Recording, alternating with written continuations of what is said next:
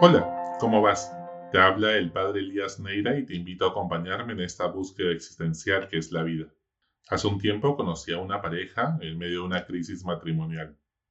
Les vamos a llamar Pepe y Pepa. Tenían dos hijos, Paquita, de 17 años, y Pipo, de 13 años. Pepa se quejaba diciéndome, Padre Elías, hablé con mi marido, ya no sé qué hacer. No colabora en nada en el hogar, no me ayuda en nada yo siempre tengo que ser la mala de la película, poniendo reglas a los chicos en casa, y él viene, rompe todas las reglas y no le importa. Se comporta como si fuera un hijo más. Y yo ya estoy cansada, estoy harta. Le digo y se ríe, no le importa. Le dice a los chicos que su mamá está loca y que soy una exagerada. No se involucra en nada en la casa. Yo ya estoy cansada. Es una carga muy pesada todo esto. Hable con él, por favor.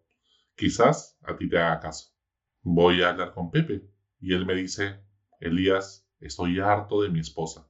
No me deja hacer nada en la casa. Todo lo quiere controlar. Ella toma todas las decisiones sin consultarme. Vive amargada, quejándose de todo. Si hago A, está mal. Si hago B, también está mal. Si no hago nada, es porque no hago nada. Si me pongo a ayudarla, me dice que ayuda más quien no estorba. No sé qué hacer ya. ¿Quién tiene que cambiar? Probablemente todos hemos pecado y todos necesitamos del perdón de Dios. El primer milagro de Jesús fue convertir el agua insípida en vino en una boda en Cana de Galilea. Dios siempre puede volver a dar sabor a la vida cuando el conformismo y la rutina casi han apagado el amor en un matrimonio. Solo tienes que hacer lo que Jesús te diga. En el Evangelio de hoy, Jesús nos habla del matrimonio, que lo que Dios ha unido no lo separa el hombre. Qué importante es la fidelidad para generar confianza y cuidar la llama del amor. Para poder edificar un matrimonio feliz, te doy 10 consejos que te pueden servir. Primero, descubran juntos su historia de amor. Recuerda todo lo que han vivido juntos. Conecta los acontecimientos de tu historia. Cae en la cuenta que nada es casualidad en esta vida. Contempla cómo Dios ha tejido su historia de amor cómo ha ido formando el corazón de tu pareja desde niño, desde niña, para ofrecértelo como el regalo más preciado que tenía para darte, y sean un solo corazón hacia Dios. Sé capaz de asombrarte de cómo Dios ha convertido la historia de ambos en una historia de amor, en una historia de salvación, donde los tropiezos, las caídas, incluso los pecados, todo ello es para el bien de sus elegidos. Son testigos del amor en un mundo donde cada vez la gente se siente más sola. En segundo lugar, tengan detalles constantemente. Implica pensar en cómo hacer feliz a la persona todo el tiempo. Sorprende a tu pareja. Vamos, todos pueden aprender a ser creativos cuando amas con todo el corazón. Celebra sus éxitos, los aniversarios. No tienen que ser cosas caras o sacadas del Instagram de un influencer, sino cosas simples de la vida ordinaria, pero con un amor extraordinario. En tercer lugar, ten momentos de pareja. Momentos de pareja, ojo, sin hijos y sin otras parejas. Algunas personas cuando tienen hijos se vuelven como cuando el celular lo pones en modo avión, entran en modo mamá, en modo papá y no hablan de otra cosa sino solamente de los hijos. Ser padres es muy importante en la vida, por supuesto que sí, pero es un rol distinto a ser esposos, a ser pareja. Ambos roles necesitan su tiempo y su espacio. En cuarto lugar, céntrate en el presente para construir con esperanza el futuro. Deja el pasado atrás. No te pongas a sacarle en cara todos sus defectos, equivocaciones, pecados, miserias, etcétera, etcétera, etcétera. Siempre hay personas tan rencorosas que cada vez que se molestan te sacan los trapitos del pasado, te con fechas, hora y minuto en que lo dijiste, lo hiciste una y otra vez. No sirve de nada, hagas lo que hagas en el futuro. No puede ser así. Céntrate en el presente, propon acuerdos a partir de ahora y de cara al futuro. Y del pasado, aprende a perdonar.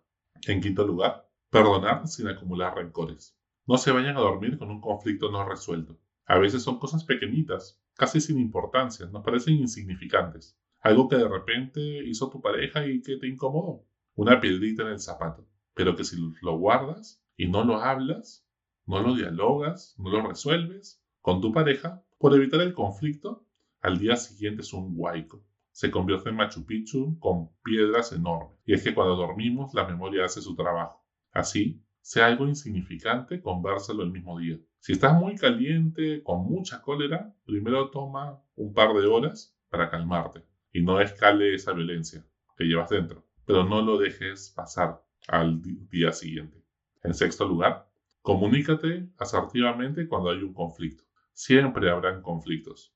Es normal. No vamos a estar de acuerdo en todo. Cuando esto sucede, escoge el mejor momento para dialogar. El momento oportuno, el tiempo oportuno. No puede ser a punto de irte a dormir y le sacas en cara el problema. O que de repente está urgente corriendo de un lado para otro y en ese momento decides conversarlo. O justo están yendo a visitar a la abuela y en ese momento decides sacarle el tema en pleno carro y, y no se puede conversar porque están los chicos también. Tiene que ser un momento a solas, un momento en el cual los dos saben que van a conversar de un tema importante y en el cual no están con urgentes pendientes de otras cosas. Escucha con humildad.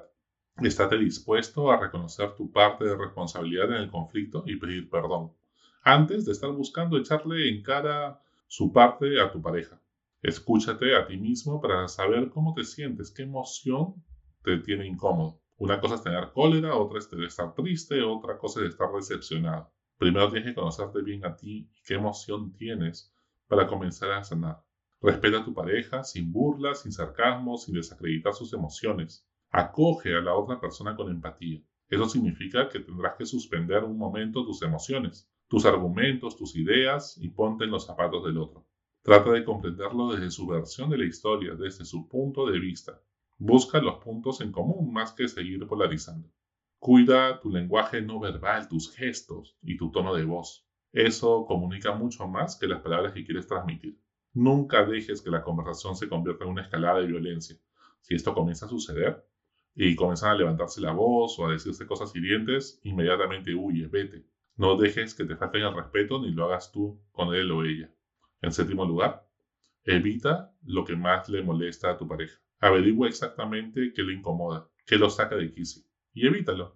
Haz tu mejor esfuerzo. Quizás para ti es insignificante, no debería tener tanta importancia, pero no lo minimices. Es importante para la otra persona. Y no tenemos que pensar igual, ni sentir igual. En octavo lugar, agradece y deja de quejarte de todo. Por cada queja o interacción negativa debes tener cinco positivas. Cuéntalas si es necesario. Agradecele los detalles, por pequeños que sean.